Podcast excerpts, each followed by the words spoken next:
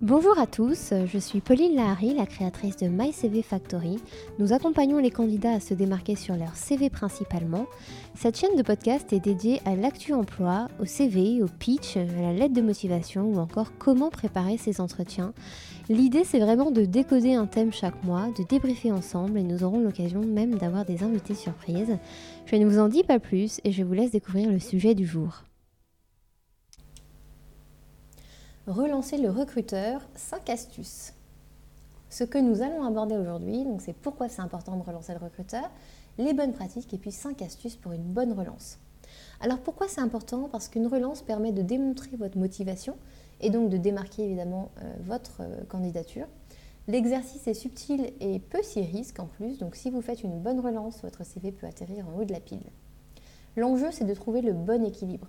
Évitez bien sûr de harceler le recruteur ou de paraître désespéré. Se montrer trop insistant sera contre-productif.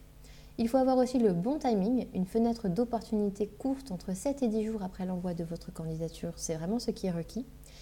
Il ne faut pas se répéter, ne faites pas un copier-coller de votre premier mail de motivation, il faut apporter un élément nouveau qui motivera le recruteur à vous rencontrer. Il faut aussi être synthétique, donc privilégier un mail court et direct entre 5 et 8 lignes maximum, ne saturez pas le recruteur d'informations. Il faut aussi rester courtois, adopter un ton poli et professionnel, ce qui permet d'éviter à tout prix d'apparaître frustré de n'avoir pas eu de réponse. Donc en gros, on va avoir 5 astuces pour relancer un recruteur efficacement.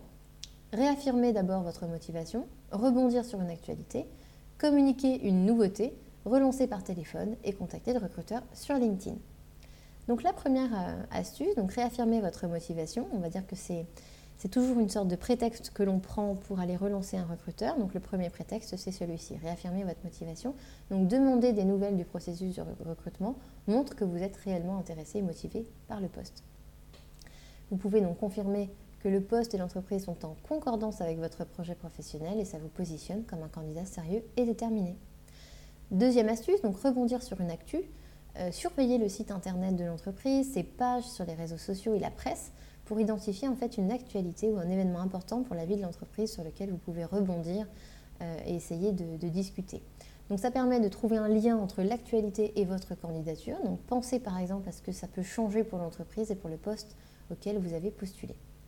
Si vous ne trouvez pas de lien avec votre candidature, expliquez que ce nouvel événement ne fait que renforcer votre motivation à intégrer l'entreprise par exemple.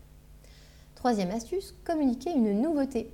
Donc partager un élément nouveau pertinent pour la candidature, euh, ça peut être l'obtention d'une certification ou d'un permis de conduire qui peut changer la donne sur un, poste. Euh, donc voilà, n'hésitez pas bien sûr à trouver euh, un élément différenciant par rapport à, à l'entretien où vous n'avez pas encore cet élément-là. Quatrième astuce, relancer par téléphone. C'est une approche plus directe, donc il faut être assez à l'aise et ça permet un contact de vive voix avec le recruteur et ça peut faire la différence. Euh, pour vous, en tant que candidat, c'est hyper intéressant parce que vous avez un petit peu l'occasion d'avoir le recruteur au téléphone et de sentir les choses, d'avoir son ressenti, de, tester la température aussi. Euh, si son ton de voix tout d'un coup va se figer euh, ou, sa conversation va se fermer, peut-être que c'est négatif et peut-être qu'il a une mauvaise nouvelle à vous annoncer. L'idée ici, c'est vraiment d'aller, en fait, oui, toucher du doigt le ressenti du recruteur. Donc c'est plus facile, bien sûr, dans les petites structures, puisque un seul recruteur euh, est probablement aux commandes et il y a un effet euh, barrage du standard téléphonique qui, est inexistant dans les petites, boîtes. Euh, mais voilà, réfléchissez à ce que vous allez dire avant de passer l'appel, bien sûr, pour éviter de bafouiller et avoir un discours clair et une voix assurée. N'hésitez pas à le répéter, en fait, hein, à avoir un discours un petit peu rodé, appris presque par cœur. Euh, que vous pouvez euh, noter et lire et relire et relire jusqu'à ce que vous soyez très à l'aise pour le dire à haute voix et, vraiment le dire au recruteur. Donc ne soyez pas non plus intrusif, hein. choisissez un bon moment pour appeler et demander en début de conversation si vous ne dérangez pas votre interlocuteur.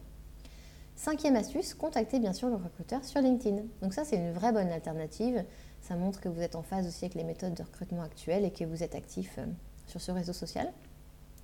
En résumé, il ne faut pas hésiter à relancer. La relance, elle fait partie intégrante du processus de candidature. Soyez courtois, direct et convaincant et donnez envie, bien sûr, aux recruteurs de vous revoir. À vous de jouer.